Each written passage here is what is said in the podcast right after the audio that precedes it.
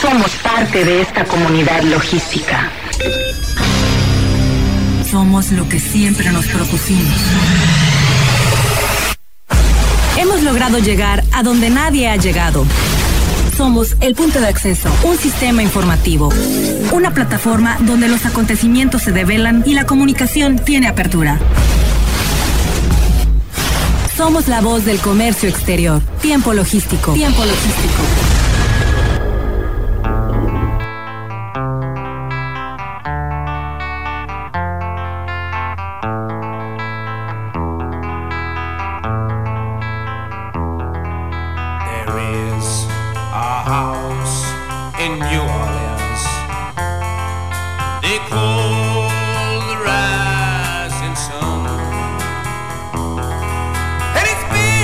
Muchísimas gracias. Voy a interrumpir ese rolo, no, no, no, pero bueno, tenemos que iniciar en el comercio exterior, la logística, el transporte como siempre en tiempo logístico. Bienvenido una vez más, lo saluda su amigo Paco Tobar, como siempre agradecido con todos ustedes.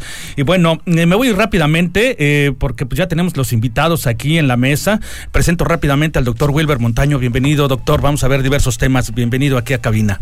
Gracias, Paco. Saludos a todo tu auditorio. Muchísimas gracias. Y eh, en la semana pasada estuvimos hablando con Guillermo Delgado, de Shanghái, que es este delegado de Anier allá en en, China y estuvimos platicando algunos aspectos con relación a los protocolos de todo eh, lo que está sucediendo con relación al coronavirus. Antes de iniciar con él, que ya nos está escuchando en este momento, también Sergio Quiñones, que es nuestro enlace, eh, vicepresidente de ANIER eh, Nacional.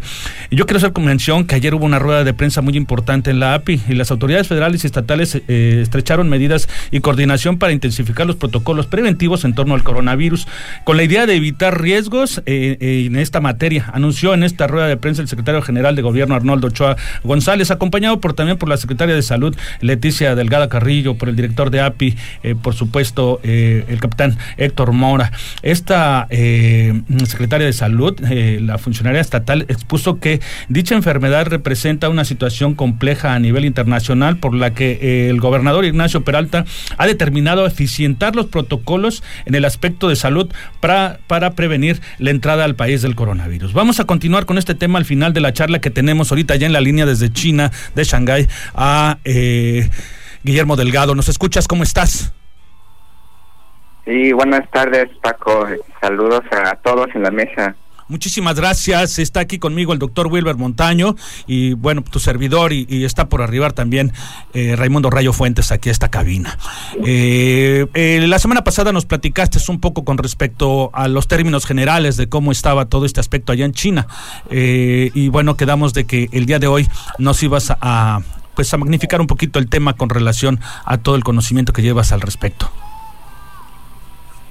Sí, pues eh, todavía eh, seguimos seguimos este en la misma situación. Eh, seguimos en trabajando desde casa. Muchas empresas están así y también fábricas. Fábricas también todavía no han regresado a, a, labores. En cuanto al transporte sí sigue todavía siguen obstáculos siguen obstáculos en el transporte eh, pero ya está fluyendo. también del personal. Eh, poco a poco está fluyendo eh, ya hay empresas que están trabajando con personal con personal mínimo pero poco a poco sí están regresando a, labores. Ok, correcto. Esto quiere decir que ya los protocolos de seguridad que tienen eh, eh, en China eh, ya lo están intensificando como para poder permitir que la gente ya empiece a llegar a sus trabajos. Sí, así es. Existen muchos más controles para evitar que el virus se propague y permitir que las empresas regresen a labores y ya depende de cada empresa eh, su plan eh, para evitar que, el virus se propague. Eh, así está la situación. Correcto. en materia de, de, comercio, los contenedores, bueno, la las mercancías ya empiezan a fluir. Sí, también poco a poco ya están empezando a fluir. eh, no al ritmo de antes, pero sí está, está fluyendo. Correcto. El comercio. Correcto. Eh, eh, yo creo que son palabras alentadoras el que nos comentes esto, este, porque bueno, pues si las cosas se hubieran empeorado, eh, las circunstancias hubieran sido desfavorables en este sentido. Entonces esto quiere decir que al ya tener cierto control de cerco sanitario, permiten tanto a las personas como al comercio empezar a tener su flujo natural, que me imagino, como tú lo comentas, va paso a paso. Así es, así es, paso a paso. Espero, este, por ejemplo, en mi, en mi caso sigo trabajando en casa, espero la semana que viene ver más actividad, eh, sobre todo en, económica, económica en Shanghai. Correcto. Bien, eh, Sergio, Sergio, ¿nos escuchas este tú ahí en, en la línea? Sí, aquí estoy, Paco. Correcto. Eh, ¿Tú quieres comentar algo al respecto? Sí, este, eh, Paco, primero que nada, eh, un saludo muy afectuoso ahí a, a todos los radioescuchas. Muy contento de compartir esta mesa. Un saludo también por ahí al doctor Wilber. Este, Te está escuchando. Y, este, pues, comentar eh, eso, ¿no? De que, pues, esta situación está afectando, pues, al, al, al mundo entero, de alguna u otra manera, pues, las operaciones están tratando de de, de, salir, platicábamos con gente de DHL allá eh, eh, en China, por ejemplo, y dicen, ¿sabes qué? Lo que no hay es entrega, pero las empresas pueden venir aquí a recoger sus documentos, etcétera, ocurre, o lo que quieran enviar. O sea, y eso nos está, pues, este, poniendo en un panorama de que pues las cosas pues siguen eh, trabajando como decía Memo pues no al ritmo que estamos acostumbrados, pero pues sigue saliendo. Este comentaba también Guillermo de que pues ya están, eh, bueno, las autoridades no han dejado de, de trabajar, las navieras no han dejado pues de, de embarcar, pero el tema es de que pues de repente un exportador tiene lista su carga y el problema es que el transportista pues no se está queriendo ir a transportar, a trasladar, perdona, a la fábrica a recoger los contenedores, no obstante que la fábrica ya regresó a, a producir. Entonces son, son muchos los, los factores que tienen que ver aquí en este momento para que regresemos a un flujo de trabajo al que estábamos habituados. Correcto. Entonces esto, pues son palabras alentadoras, este, eh, de acuerdo a señalamientos que hubo la semana pasada con eh, ponerle un drástico todo este tema.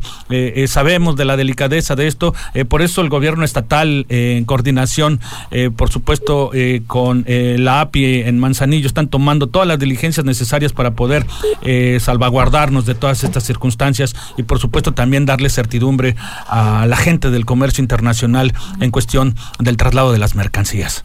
Es correcto, Paco. Bien, eh, Sergio, eh, no sé si alguno de los vicepresidentes que estén contigo o, este Guillermo Delgado eh, quiera añadir algo más a esta llamada. Ah, este, no sé si le quieras preguntar algo ahí a Guillermo y también están acá conmigo el doctor Gerardo Tajonar Castro, estamos acá en la Ciudad de México este, el presidente de ANIER. Sí, sí, lo ubico perfectamente bien, cómo no. Un saludo, por favor, presidente. Un gran saludo. Eh, muchas gracias. Esperemos que algún día tengamos el honor de que esté en la cabina de tiempo logístico, el único programa a nivel nacional de comercio exterior desde hace 15 años.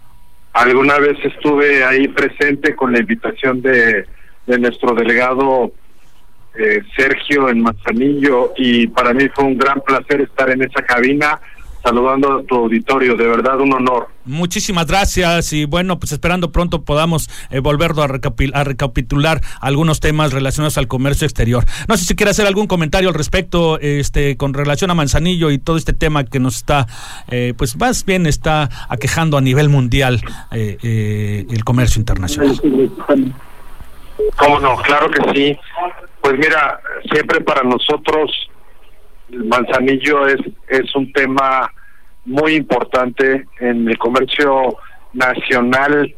Eh, el puerto de Manzanillo siempre ha representado para México una gran oportunidad de negocios.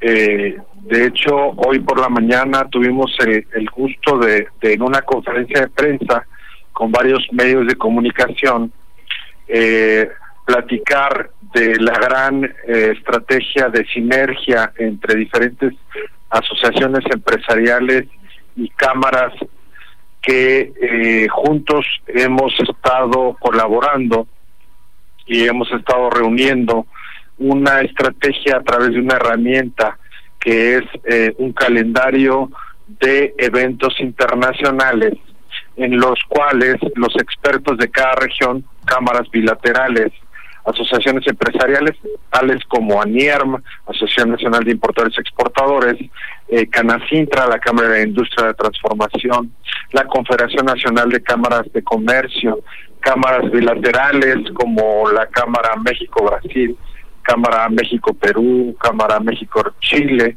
todos nos estamos uniendo para que eh, podamos tener una herramienta los empresarios de México para la promoción de importaciones y exportaciones, del fomento a la, a la inversión, del fomento al turismo, pero una iniciativa de tipo privado, de tal suerte que eh, ese fomento a la importación y a la exportación nos permita poner a las empresas en ese eh, rango de competitividad que obliga la globalización hoy día.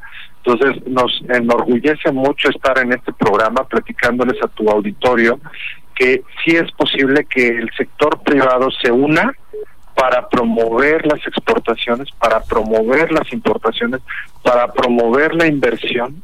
Y no solo eso, sino estar presentes con las autoridades, como nos pasó hace un momento, que estuvimos con el director general de aduanas, y decirle la realidad de lo que está pasando en los puertos, de la necesidad que tenemos que en lugar de una inspección triple en diferentes momentos que afecte a un importador, como es eh, como lo es el, el, el presidente de la Cámara México Peruana, es un importador de productos de diferentes partes del mundo a nuestro país, pues que tenga mayores probabilidades y mayores facilidades a la importación. Entonces, Eduardo, que, que está aquí con nosotros, pues es un importador constante desde hace más de 15 años, pero no solo eso, es un personaje, un empresario que es parte de la cadena de valor, es parte de la cadena de, de producción y comercialización de insumos a Latinoamérica. Entonces, pues a mí me encantaría que Eduardo nos diera su punto de vista de lo que de lo que él ha vivido como importador. Él es un importador constante de ese puerto tan hermoso que es Manzanillo y que nos dé su punto de vista, ¿verdad? Por favor, yo creo que vale mucho la pena, no sé si sea el momento oportuno, pero aquí está con nosotros Eduardo. Ok, sí, Eduardo, a, a, adelante si nos quieres compartir parte de todo esto. En verdad para nosotros es, eh, pues, eh, de, es, es, un nutriente para este tipo de programas el que nos compartas esa información. Mira, es un placer compartir con ustedes. Yo amo México. Soy Eduardo Ricardo Yulso Gastelú, presidente de la Cámara de Comercio Mexicano-Peruana. Y adoro México. Y vine en México hace 32 años y aquí estoy, no dando la cara. Bien, bien. Eh, y, eh, mi, y, mi, lucha, y mi lucha es que el comercio entre México y Perú se incremente. Claro. Hacemos misiones comerciales llevando empresarios mexicanos a Perú y traemos empresarios peruanos a México. Entonces mi obligación, ¿cuál es? Es lograr que se fluya entre ambos países. Bien. Tanto en Perú como en México. Es mi obligación. Eh, en, en, Manzanillo, fíjate puntualmente, en Manzanillo eh, las últimas temporadas han estado eh, llegando con mayor cantidad mercancía peruana. de hecho, ha llegado uva peruana, ha llegado mucha fruta peruana ah, para su distribución. Uva peruana, aceituna peruana, claro. Y dentro de poco ya aguacate peruano aunque los mexicanos no quieran. Veamos, a ver, ahí sí nos vamos a aventar un, un, una buena mesa de aguacate, a ver de dónde salen los mejores. ¿eh? No, no, los mejores están en México, pero Perú también colabora. claro. Es, es... Perú colabora en la época que México tiene escasez Contestación. Claro, es, son, son esas aliaciones que se hacen entre empresarios para poder eh, proveer a otros eh, países en, el, en Asia o en Europa eh, el producto, mientras la producción de los mexicanos está a mil, luego viene la de los peruanos para competir juntos. Acuérdate que Perú hoy en día es el segundo exportador de aguacate en el mundo. Sí, sí, lo, lo sabemos perfectamente bien. Y se complementa perfectamente con México. Y con la Alianza del Pacífico. Sí, claro, claro. Eso es un tema muy importante que me gustaría platicar posteriormente eh, con usted. El tema de la Alianza del Pacífico para mí es una circunstancia eh, eh, de alto valor en la cual nos gustaría incluso tener tiempo logístico en Perú para informar todas las oportunidades de negocios que hay a través de la radio en Perú y viceversa, lo que hay de Perú a México. Estoy de acuerdo contigo, pero... Ya nos sentaremos a platicarlo. Estoy de acuerdo contigo a medias. Eh, ok, ya nos sentaremos a platicarlos para que esté de acuerdo completo. porque no es de alta, es de altísima. No. Quedarse corto. Ok, ok. Bien, pues agradezco mucho tu, tu, tu, tiempo, el que hayas este comentado algo aquí en este programa eh, eh, de comercio especializado en el comercio exterior. Muchísimas gracias a todos. Un placer, yo tengo 32 años haciendo comercio exterior en México. Interesante, interesante y muchísimas gracias por su participación.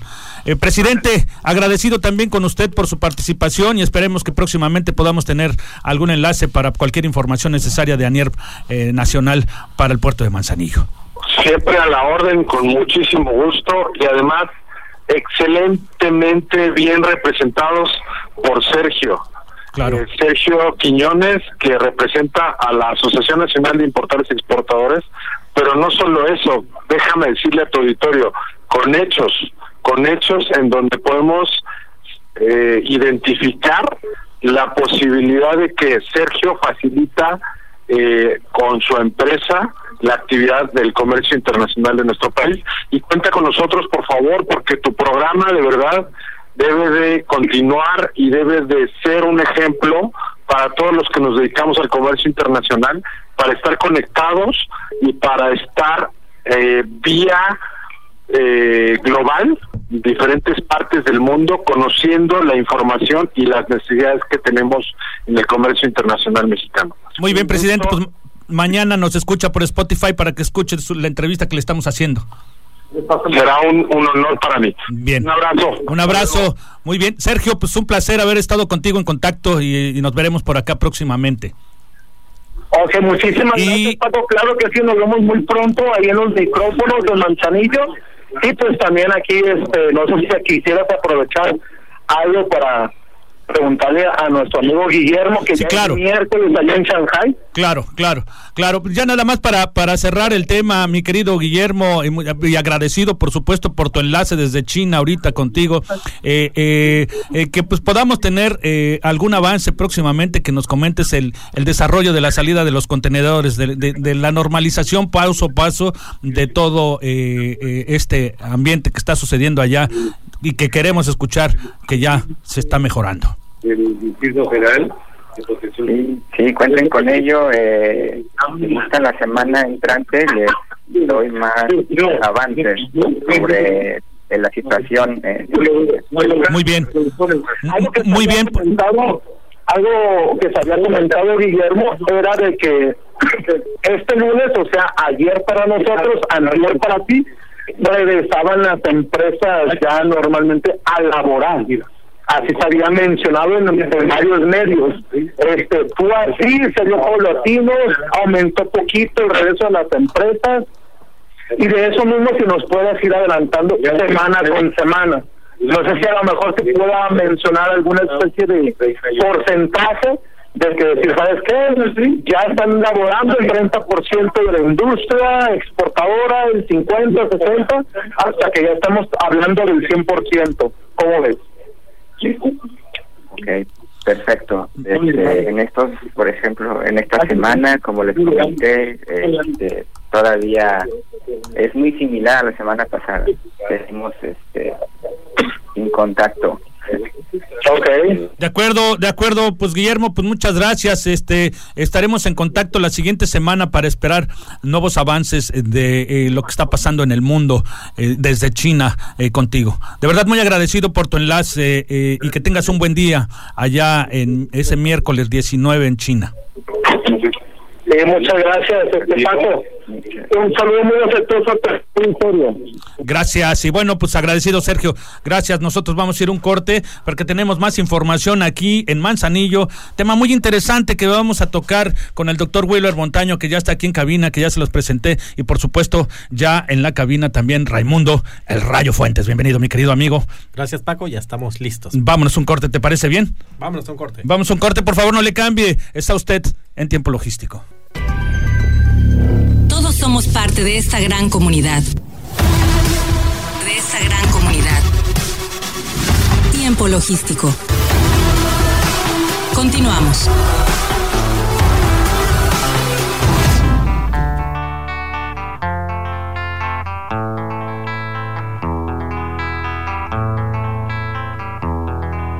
There is a house in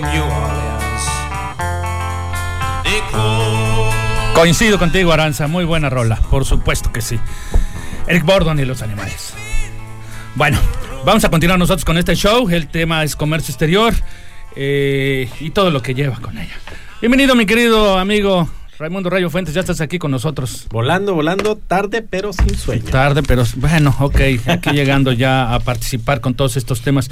Siempre es destacado tener en una mesa al doctor Wheeler Montaño. De verdad, a mí me, me llena de gusto el que esté él, eh, porque mm, con una gran expertise en la materia. Claro, con toda su experiencia, cuánto no nos puede aportar en materia de comercio exterior y aduanas y cuánto nos puede enseñar. Claro, claro.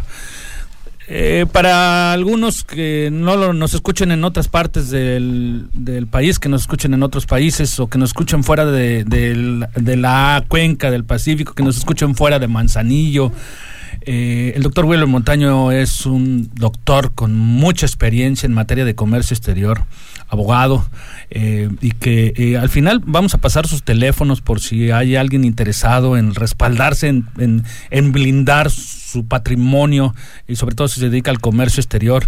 Él es un experto en todo. Para que más o menos me entiendan, él respalda, fortalece a las empresas, a unas de las empresas más acaudaladas del puerto de Manzanillo. Por supuesto, agentes aduanales eh, importantes eh, que están establecidos en Manzanillo. Él también aboga por ellos. Y hay circunstancias que queremos tocar con usted, doctor, eh, sobre todo de que ha habido eh, recientemente, y no recientemente, eh, en la historia de los puertos, en la historia de las aduanas, eh, el proceso del paso de las cargas ilícitas. Ahora existe una preocupación por parte del sector portuario, que pues están utilizando procesos lícitos dentro de todo eh, este menaje de sus circunstancias, ¿no? ¿Cómo nos puede usted aportar este tema y, y- y lo delicado del mismo? Bueno, bu- buenas tardes a todos, ¿cómo están? Otra vez, eh, gracias por la invitación, Paco. Es un honor que estés aquí Ya con teníamos nosotros, rato que no. Que no nos echábamos la vuelta desde el año Casi pasado. Desde el año pasado, Así casi es. tres meses te lo estaba contando ya. ¿Ok? Eh, Bienvenido. Te saludo, Rayo, ¿cómo estás? Doctor, ¿cómo está? Un gusto Fal- verlo. faltó el tigre, ¿no? Faltó, eh, eh, en esencia está aquí. En esencia, por supuesto que está aquí. Es, somos el, eh, el trío eh, del comercio exterior en radio. Perfecto. Correcto. Bien, Paco, pues mira, siempre me, me, me- me toca hablar de, de algunos temas que, que, que son medios especiales, medios escabrosos, ¿no? Sí. Porque no todo es felicidad en el puerto. El puerto para el estado de Colima. Cualquier Sí. puerto. Cualquier puerto. Por- Sí, partiendo pero de ese si- punto. si ¿no? Estamos hablando la de este en este el caso. puerto de Manzanillo es el puerto más relevante en carga contenerizada con mucho a Claro, nivel por nacional supuesto, sí. y que nos posicionamos entre el tercero y cuarto a nivel Latinoamérica y que sabemos que es el único puerto en México que no ha dejado de crecer en los últimos años y décadas ya Por supuesto. y que sabemos que se mueven si en 2018 con, con, con, con- Ya salió la estadística, la- ya salió la estadística de esta, que son 3 millones, pues, superó un poco los 3 millones de teus. Eh, igual que en 2018, Igual ¿no? que en Fueron 2018. aproximadamente eh, 3 eh, millones 100 mil, ahorita yo creo que va a cerrar la estadística en 3 millones 200, algo así. Entonces, son muchísimos contenedores que se mueven, ¿no? Obviamente, sabemos también que nos dedicamos aquí a esta actividad que el 99% de los eh, contenedores que se mueven viene carga lícita, que el 99% incrementan eh, la posibilidad de, de crecimiento económico, al menos en esta parte del país, Sí. porque siempre por el puerto de Manzanillo eh, eh, el crecimiento económico en, en el estado de Colima no ha dejado de, de existir. Entonces, eh, a eso le debemos que en, esto, ahorita estamos- va- vamos a, a posar para la foto. Ahí está. a eso le debemos a, a- a la operación portuaria que el estado de Colima tenga una de las tasas de desempleo más bajas del país, que tenga el crecimiento económico a la par de estados eh, muy productivos como Baja California y Nuevo León. Entonces, eh, es una bendición tener el puerto. Pero, como, como en toda situación de placentera, siempre existe el lado oscuro, ¿no? El, el lado eh, que, que provoca problemática. No todo puede ser miel sobre hojuelas, ¿no? Entonces, eh, si tomamos en cuenta eso, ese, ese alto tráfico de mercancías que entran y salen del puerto, y si, y si tomamos en cuenta además de dónde vienen los orígenes principales, tenemos que aquí si sacamos orígenes principales sería Asia, Sudamérica y Oceanía, ¿no? Eh, precisamente de Asia hay, hay, hay orígenes eh, princi- principalmente China de Sí. este y, y otros países en relación con ciertas mercancías que la hacen sensible, ¿no? Es el caso clásico de, de los textiles, los, eh, las confecciones de textiles, los, eh, el calzado y ahora recientemente también todo tipo de, de acero, ¿no? Y de Sudamérica, en sí, la mercancía no, no es tan sensible. Generalmente en Sudamérica lo principal es eh, eh, bienes, eh, eh, mercancía perecedera, principalmente eh, agropecuaria, ¿no? tanto animal como vegetal y principalmente vegetal. De hecho, está muy marcada la temporada de fruta. De hecho, ahorita escuchamos al señor peruano, exportador peruano, que hablaba de, de ese intercambio comercial entre México y Perú. Y el comercio con, con Sudamérica. El- el- el de, eh, es Eduardo Guirfu, él es el presidente de la Cámara México eh, Peruana. Ok. Ok. Ok, Él, pues, en, en- en su en su papel, en su en lo que le corresponde, pues obviamente debe de promoverlo. promover, ¿no? es un promotor del noso- comercio como exterior. Nosotros promovemos eh, eh, eh, las exportaciones mexicanas hacia Sudamérica, que existen bastantes. La cuestión es, eh, de, de hecho, ese intercambio comercial con Latinoamérica en general, es decir, con Sudamérica y Centroamérica, ha motivado una serie de, de, de- de tratados eh, de libre comercio. Tenemos ahorita asignado un acuerdo con, con- con Colombia. Este acuerdo de, libre comercio con, con Colombia también era con Venezuela, pues ya ves que ahorita Venezuela por, por la situación interna y el, el estado que viven allá, que, ojalá nunca lleguemos a eso, ¿no? Pero de este ahí, ahí, en Venezuela se retiró, se retiró de ese tratado internacional, ¿no? Entonces quedó como México-Colombia, aunque era México-Colombia-Venezuela. Tenemos tratado directo con, con, con, con Uruguay, lo tenemos directo con Chile. Tenemos un acuerdo de complementación económica México-Mercosur. Tenemos el- la Alianza del Pacífico. Claro, sí, la Y- Alianza del y- Y, Pacífico. en general tenemos negociaciones, Perú, Chile, y Panamá, negociaciones y Colombia. con, con, con, con, con, con países latinoamericanos para ampliar aquellos tratados. Con Centroamérica lo tenemos con Nicaragua, lo tenemos en sí con Centroamérica ¿no? en general. Entonces, eh, y hay tratados directos con estados del, del, del- de Sudamérica, 10 en, en- en pláticas. Pero bueno, no va a parar, se va a incrementar el comercio entre Sudamérica y México. A ver, eh, al buen entendedor, pocas palabras. Eh, eh, existe preocupación por parte de los empresarios en Manzanillo por circunstancias que puedan ser eh, delicadas en ese asunto. ¿no? Claro. ¿Qué, qué- qué- qué sugieres? ¿Qué hacer? Ante el incremento de ese Tú comercio. como abogado, como, como el experto en la materia. Ante el incremento de ese comercio, también debemos de considerar que las eh, cargas ilícitas siempre van a buscar entrar de alguna manera. Hay maneras muy, muy, muy, muy, muy elaboradas, eh, hay maneras muy ingeniosas. eh, Pablo Escobar mandaba, mandaba la droga a Miami en, jeans, ¿no? Por ejemplo. Lo que preocupa aquí no es tanto aquellas cargas eh, este, con, con mucha ingenio por parte de las personas que se dedican a ese negocio. El problema es cuando contaminan embarques lícitos. Desde que yo recuerdo, en la aduana de Manzanillo, ha existido el que en el argot, ya hasta tenemos un nombre para eso, en el argot conocemos como el embarazo. Sí. Es decir, viene un, un embarque lícito, eh, generalmente de un puerto de Colombia, Perú, Ecuador o Chile, que son los únicos puertos que dan al lado del Pacífico, eh, cargado con mercancía lícita y generalmente de un importador, inclusive grandes importadores, inclusive empresas certificadas que, que cargan su mercancía en la planta del proveedor, la mercancía se sella a través del, del, sello, eh, del candado del, de, la, de la naviera, muchas veces del propio candado de la aduana, de donde sale, y muchas de las veces con precintos eh, por la expedición de un certificado fitosanitario, cuando son perecederos. Y eh, al llegar a, la, a México, pues trae los mismos controles, los mismos sellos. Sin embargo, lo que se ha observado es que en el trayecto, en algún punto del trayecto, entre la entrega a control fiscal de la mercancía en el país que lo exporta y entre la llegada a México, eh, hacen una clonación de los candados y contaminan el embarque con una carga ilícita.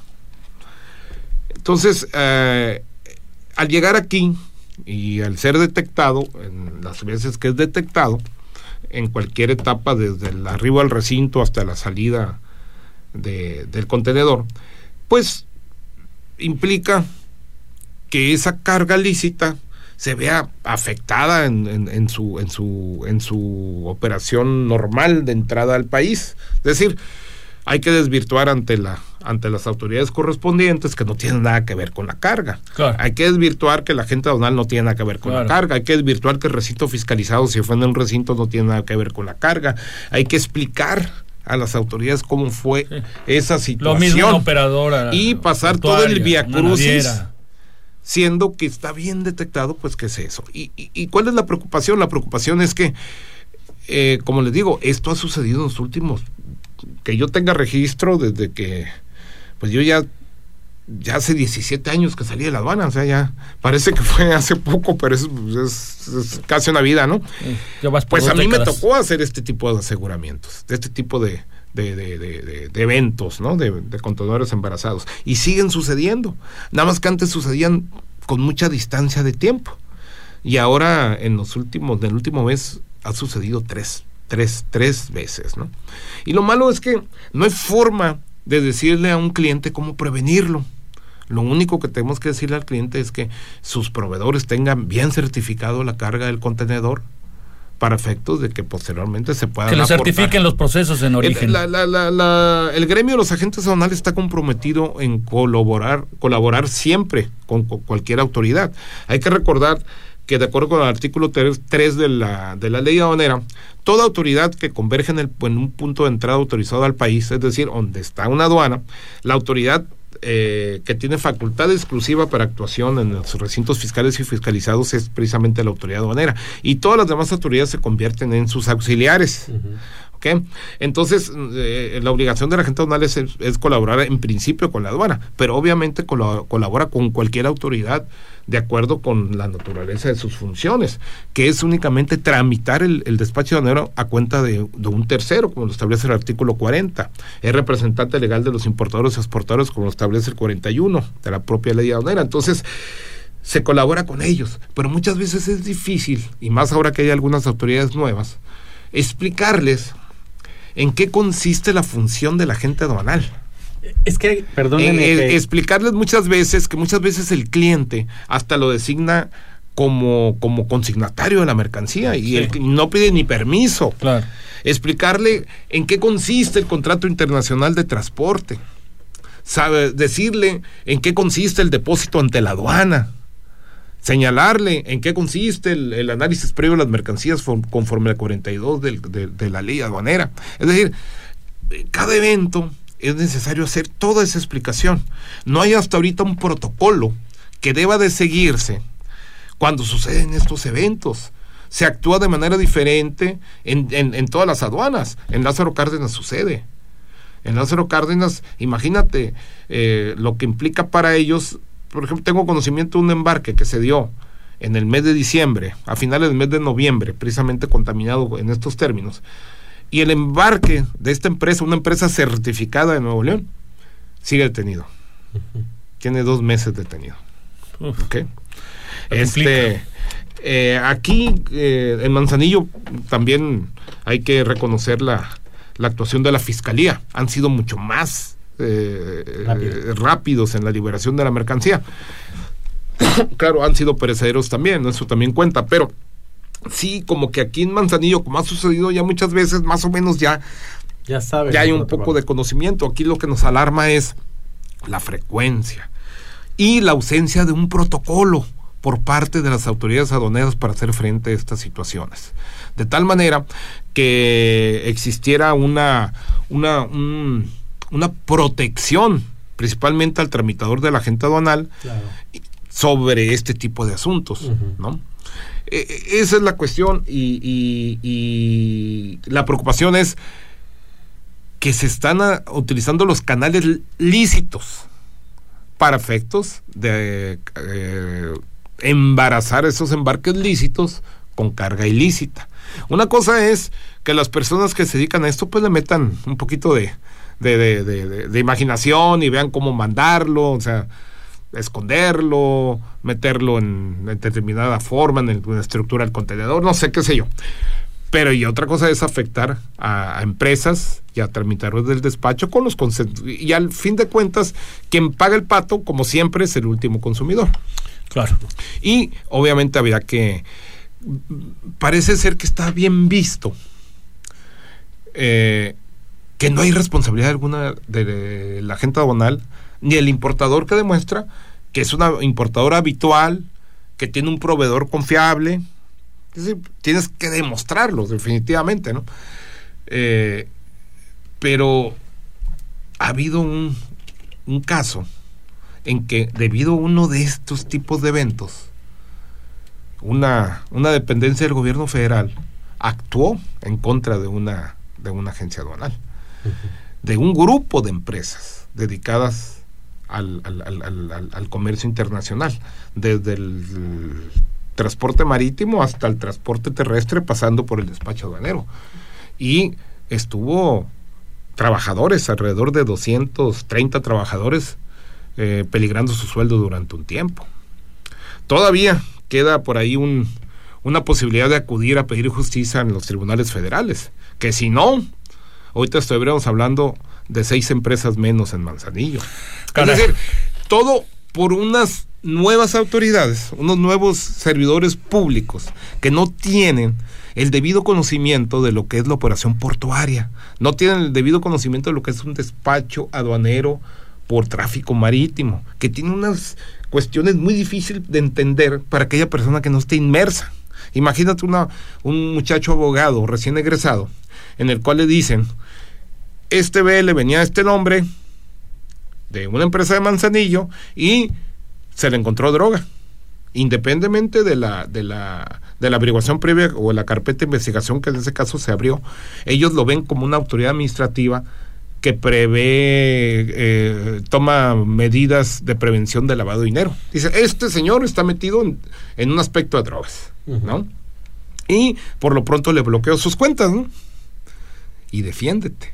Entonces, le pueden, pueden, eh, pueden acabar con una empresa que tomó años formar por una cuestión de no debido estudio de este tipo de eventos. Entonces, esa es la, la inquietud, está sucediendo, es real y eh, necesitan las autoridades, principalmente las aduaneras y las demás, establecer protocolos de actuación en este tipo de, en este tipo de eventos. Urgentemente. Fíjate, doctor, que... Eh, ¿Te, te parece si vamos a un corte? Vamos un corte. Vamos a un corte y, y- y- y continuamos con esto, eh, porque sí hay eh, más información. De hecho, hay otros temas que vamos a, a ver con el doctor Wheeler Montaño. Pero vamos a un corte, mi querido. Vamos a un corte. Vamos a un corte, no le cambie, está usted en tiempo logístico.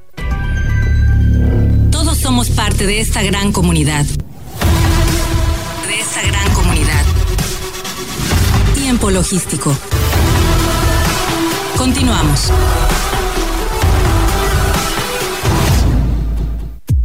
El Instituto Electoral del Estado de Colima es un organismo público de carácter permanente y autónomo. Entre sus funciones se encuentra el preservar, fortalecer, promover y fomentar el desarrollo de la democracia en la entidad. A través de programas y acciones incentivamos la participación ciudadana y la educación cívica. Seguimos trabajando en la consolidación de nuestra democracia. Tu voto es poder. Ejércelo. Instituto Electoral del Estado de Colima.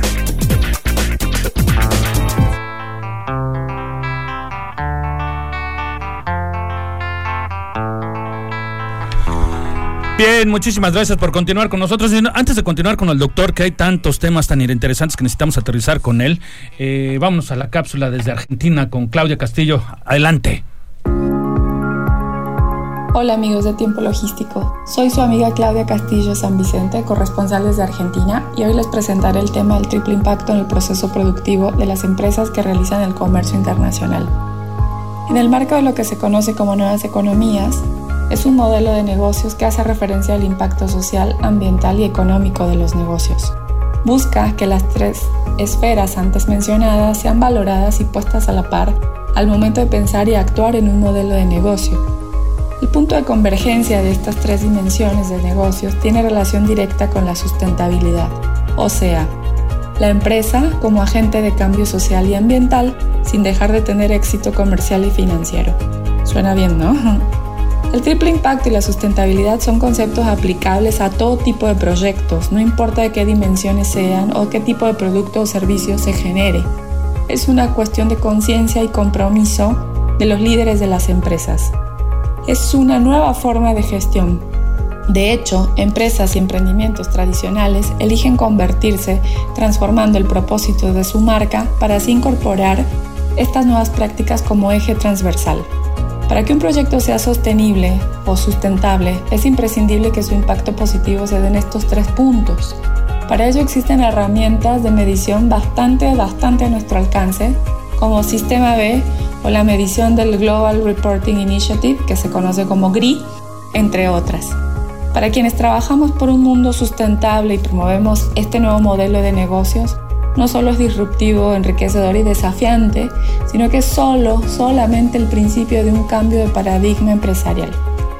Muchas gracias por su atención y nos vemos en la próxima. Bien, pues vamos a continuar nosotros. Gracias a Claudia por su participación en tiempo logístico desde Argentina. Y continuamos con el doctor eh, Wilber Montaño.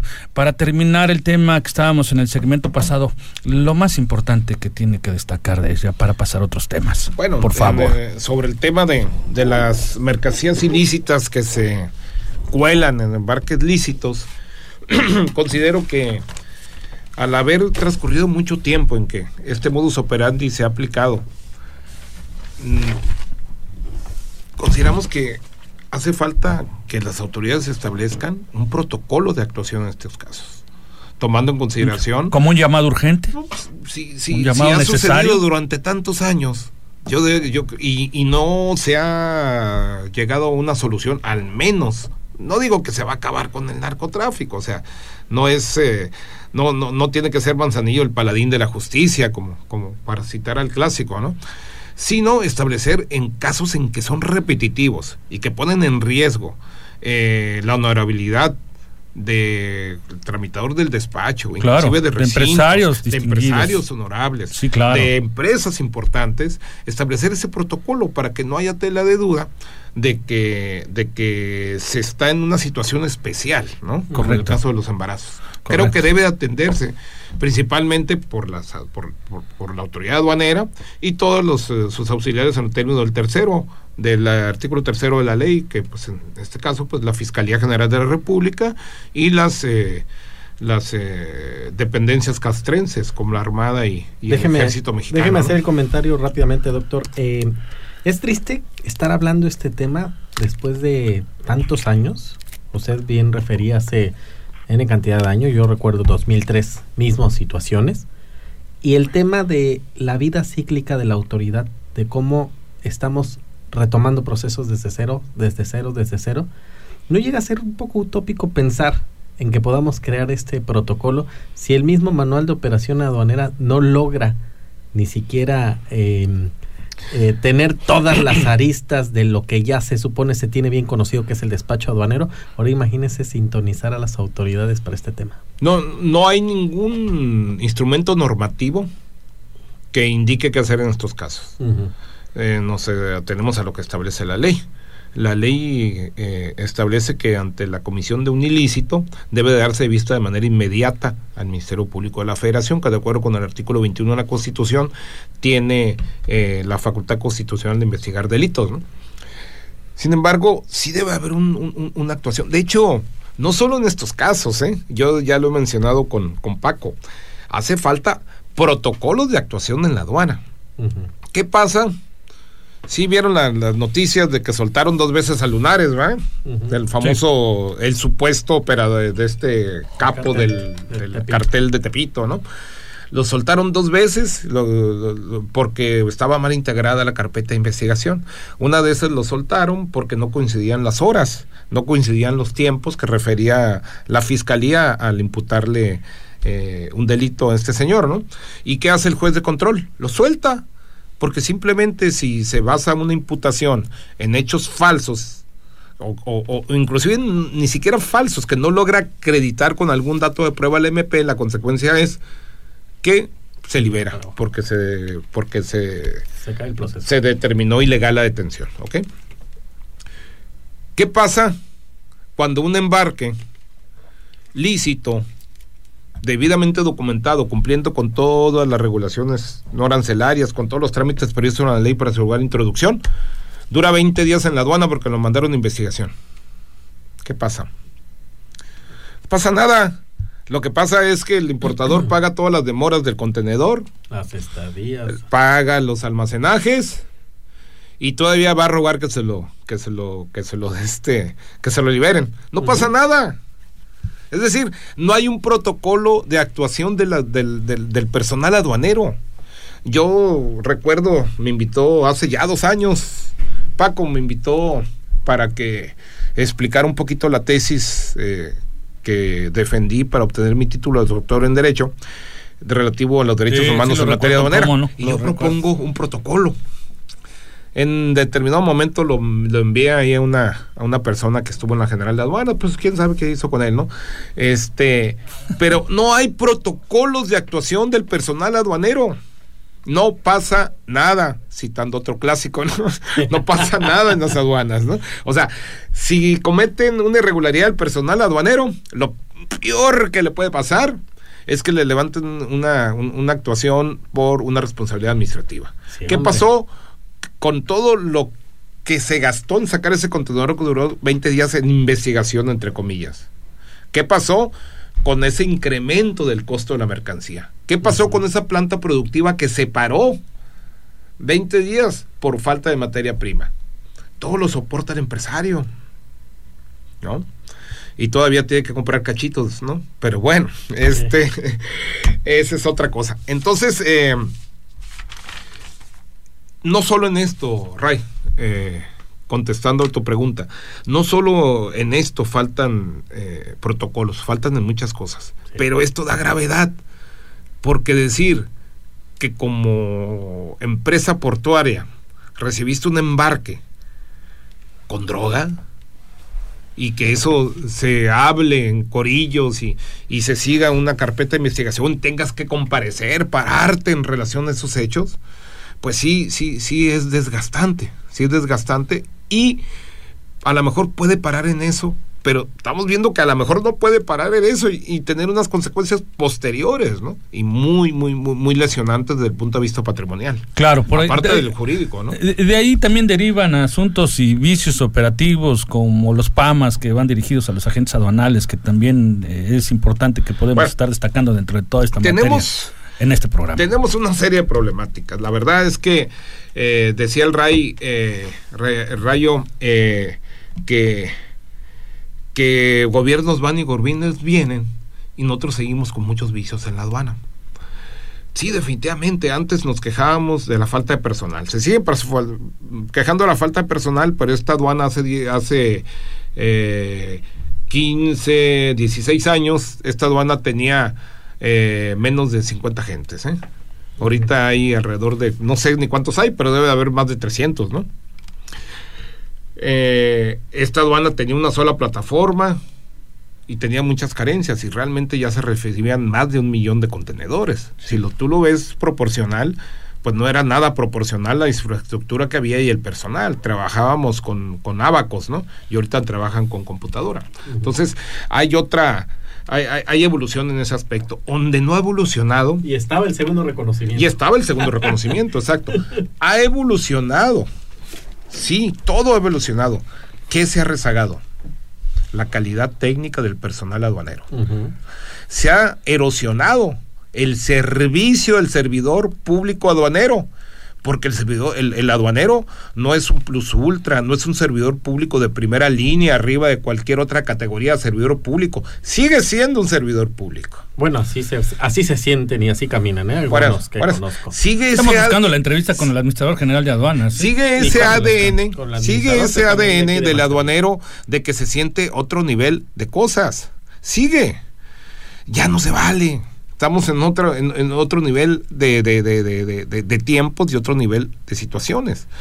A lo mejor eh, el, ese aduanero que se capacitó seis meses en materia de clasificación arancelaria, pues sabe que ya se sabe toda la tarifa y sabe todo el tejimaneje, ¿no? Tenemos, habemos gente que tenemos más de 30 años dedicados a este negocio y todos los días aprendemos algo nuevo. Claro. ¿no? Entonces, la, eh, la falta de, de idoneidad del personal aduanero, la falta de, de, ser- de vocación del servicio público en el personal aduanero. Por ejemplo, para que tú puedas exponer o que puedas hablar con una, con una persona del área legal, necesitas solicitar cita por escrito y dártela para cuando ellos se lo permitan la carga de trabajo. Ujú. Veo. Imagínate aquel, aquel importador desesperado. Al menos una atención por parte de las personas que están actuando en contra de su patrimonio, ¿no? E- Imagínate aquel importador que está en Yucatán, que pasó su mercancía por aquí y que eh, le da a su abogado pues, fue una orden de verificación ya no ya no entra el agente aduanal porque ya se concluyó el despacho y aquel aquella persona tiene que actuar aquí a través de, de un prestador de servicios como nosotros y te autorizan los términos del artículo 19 del Código Fiscal de la Federación el cual establece de manera específica que el autorizado jurídico puede imponerse de las notificaciones y promover a nombre de él. Como que aquí desconocen el artículo 19, Ujú. porque dicen que venga el representante legal. ¿Y el artículo 19 dónde quedó? Que venga el mandatario de la agente aduanal, que venga el agente aduanal y sácalos de ahí. Sí. Este estamos en, en- en desventaja, ¿no? Y eso no abona la productividad. No Pero abona. Eso, está en las entrañas propias del sistema aduanero, ¿no, Doc? Porque ya. Mm, ¿cuántos mira. años llevamos en esto? Yo le decía alguna vez a mi querido Alejandro Yescas, que era subadministrador en ese entonces, le dije: No es que entrando a la aduana las leyes de la física se manejan. Pero espérame, distintas". eh, ya habíamos avanzado algo. La verdad, del, del- que en paz descanse Patricio, avanzó en algo. Sí. La verdad es que sí, tenías otras intenciones de Chaparrito. Lástima que no nos duró. Se rezagó después de, de, de- de él, ¿no? Desde después de, de- de este, llegó un señor que ni me acuerdo cómo se llama. Baruch. Baruch. No, Baruch estaba antes. No, estaba antes de, de- de Ah, cierto, Sí, sí, sí, no, es No, este... este, Ya ves que no nos acordamos ni cómo se llama. Quiere decir que no, no, no, no, no, no dejó mucho huella. Margarito. No, Margarito fue después, Después de este señor. Este señor que llegó estaba en, en- en- en- eh, estuvo en Guadalajara, ni me acuerdo cómo se llama. Después de, de, de Duró muy Patricio, poco. sí se durmentó como el año, porque luego eh, fue lo sustituyó Margarito, que duró unos Y meses. luego lástima. Llega- Lástima Margarito, ¿no? O sea, llegó por la 4T como un paladín de la justicia por porque sabía mucho en materia eh, en materia de, de este de investigación y después salió porque era muy corrupto, no o sea, como que no no, no, no, no hubo mucha lógica, pero bueno. Sí, se siguen cometiendo una serie de vicios, una serie de vicios eh, por listarlos, que sería materia de un programa cada uno. Claro. Pamas por avisos automáticos, por inexacta Doctor, sí, mira, la verdad, eh, tus participaciones son, pues, son muy interesantes, sobre todo por ese conocimiento, esa expertise, esa experiencia que tienes en toda la materia, en el ajo, como dijera el tigre, lo hacemos presente otra vez. Eh, si no es posible que vengas, échanos una llamada y platicamos cualquiera de estos temas que deja. Nada más comenta todos los que se nos quedaron. Bueno, íbamos a hablar de los PAMAS eh, por, por aviso, de aviso automático de mercancías sensibles por inexacta clasificación. Unos PAMAS que yo les llamo PAMAS Light, que no solo bajaron, sino están subiendo estrepitosamente y nada más encarecen en los embarques. Sí. Eh, acta de entrega en los PAMAS. ¿Para qué te Ah. hacen firmar actas de entrega en los PAMAS si somos una aduana marítima? Con, basta con Claro. un, con un mísero oficio al recinto fiscalizado para que digas que permita la salida. Ni modo que se te vayan a Esos pelar la con la mercancía. lo comprenden. Pero a- en Pero eso bueno. utilizan los recursos, ¿no? Tienen gran parte del área legal haciendo esas actas de entrega. Pero bueno, otro, otro, otra vicio de operación. eh, si, el, si el verificador se equivoca y marca un PAMA, dijo, chin, ya lo marqué. Ahora velo con legal. Digo, hay una clave para el SAI, modifícalo. Que, que alguien, nadie quiere un compromiso, nadie, ah, van a decir que lo, que lo, que, que lo vendí, van a decir, o sea, se protegen más que el servicio que prestan. Sí, y, y se cometen muchos errores. Se cometen errores, ahí mismo en la plataforma están llevando el documento, están viendo que no existe una omisión, ya lo marqué. Eso es algo que la verdad no entiendo cómo no pueden tomar una determinación práctica en el momento. Si el embarque está bien. Simplemente porque lo marcó, ya hay que esperarse pues varios días a que levanten esa acta de PAMA, porque la realidad es que no la están levantando en la plataforma, conforme a lo que establece eh, la propia jurisprudencia de la Corte, el propio 153, ¿no? Claro. Y la atención al usuario. O sea, nadie te atiende en la aduana. Nadie te atiende. Tienes que pedir la cita, lo tienes que hacer a través de... de- y te digo, no es una crítica a la actual, a, a la actual administración, es una situación general. General. No estoy hablando nomás de Manzanillo, ¿eh? Simplemente dependencias se hacen imposible. Hay dependencias que se hacen imposible. Estamos en una decadencia de la atención al usuario. O sea, eh, no tienes, al menos alguien, alguna autoridad con alguna conciencia de escuchar. Porque muchas veces lo plasmado por escrito no lleva el convencimiento debido. Tú no conoces quién está atrás de ese escrito. Mira, soy una empresa, soy una empresa fulana, soy, tengo tantos años de constituido, te he realizado tantos cientos de operaciones en los últimos años o tantos miles, te he, he importado tanto de valor en la aduana, he estado constituido en ese domicilio que investigación aduanera dijo que era falso durante los últimos 35 años. Sí. Estas son las fotos de mi planta. ¿Ok? Eso lo puedes poner en el- por escrito, pero de una manera técnica y detallada y, y- ceñirte a los hechos del acta de embargo, al acta de inicio de PAMA. Pero esos antecedentes de la empresa no son propios del escrito, hay que, hay que, hay que, eh, enterárselo de claro, quién es. claro. Y no puedes, no puedes eh, decirlo, simplemente pues ahora esa, esa atención al usuario que tanto se habló en otros en, un- En otros momentos. en otros momentos, pues ahorita no solo no se habla, sino que prácticamente no existe. Bien. Pues son temas muy importantes que tenemos que aterrizar en Muy otros duros. programas, de verdad.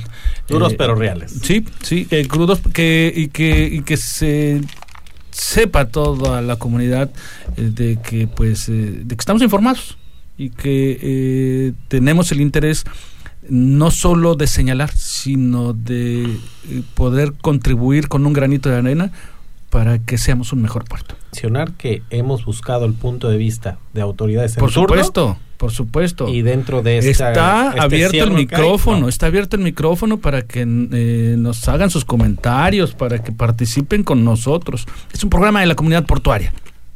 Así de sencillo. Maestro, doctor, muchísimas gracias por tu colaboración, tu participación el día de hoy y te vamos a molestar más adelante. para Gracias Paco, estos ahí temas, estamos a la orden. vicios. La verdad es que hemos estado muy saturados, precisamente, lo comprendemos. precisamente Ahora por este tipo de situaciones, ¿no? Estamos ahora trabajando a, a ¿Qué teléfono tienes donde te puedan localizar a alguien que esté interesado en tus servicios?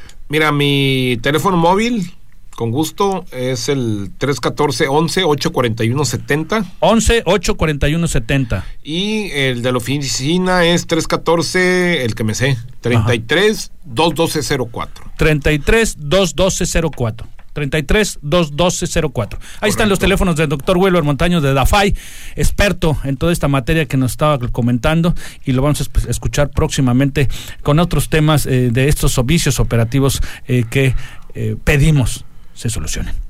Muchas Gracias, Paco, doctor. gracias a tu auditorio y nos reiteramos a la orden ahí en, en, en nuestro despacho. Gracias. Mi querido Raimundo, hay que mandarle un saludo a todos los colaboradores, a- por supuesto a todos los que participan en este programa y a todos los que nos siguen en las redes sociales y un saludo especial a todos mis amigos del chat de difusión de tiempo logístico. Un saludo a todos ellos y no olviden darle like a la página de Tiempo Logístico en Facebook. Correcto. Un saludo a tu hija, que se recupere, que se ponga bien ya la princesita. Un saludo a Vale. Eso.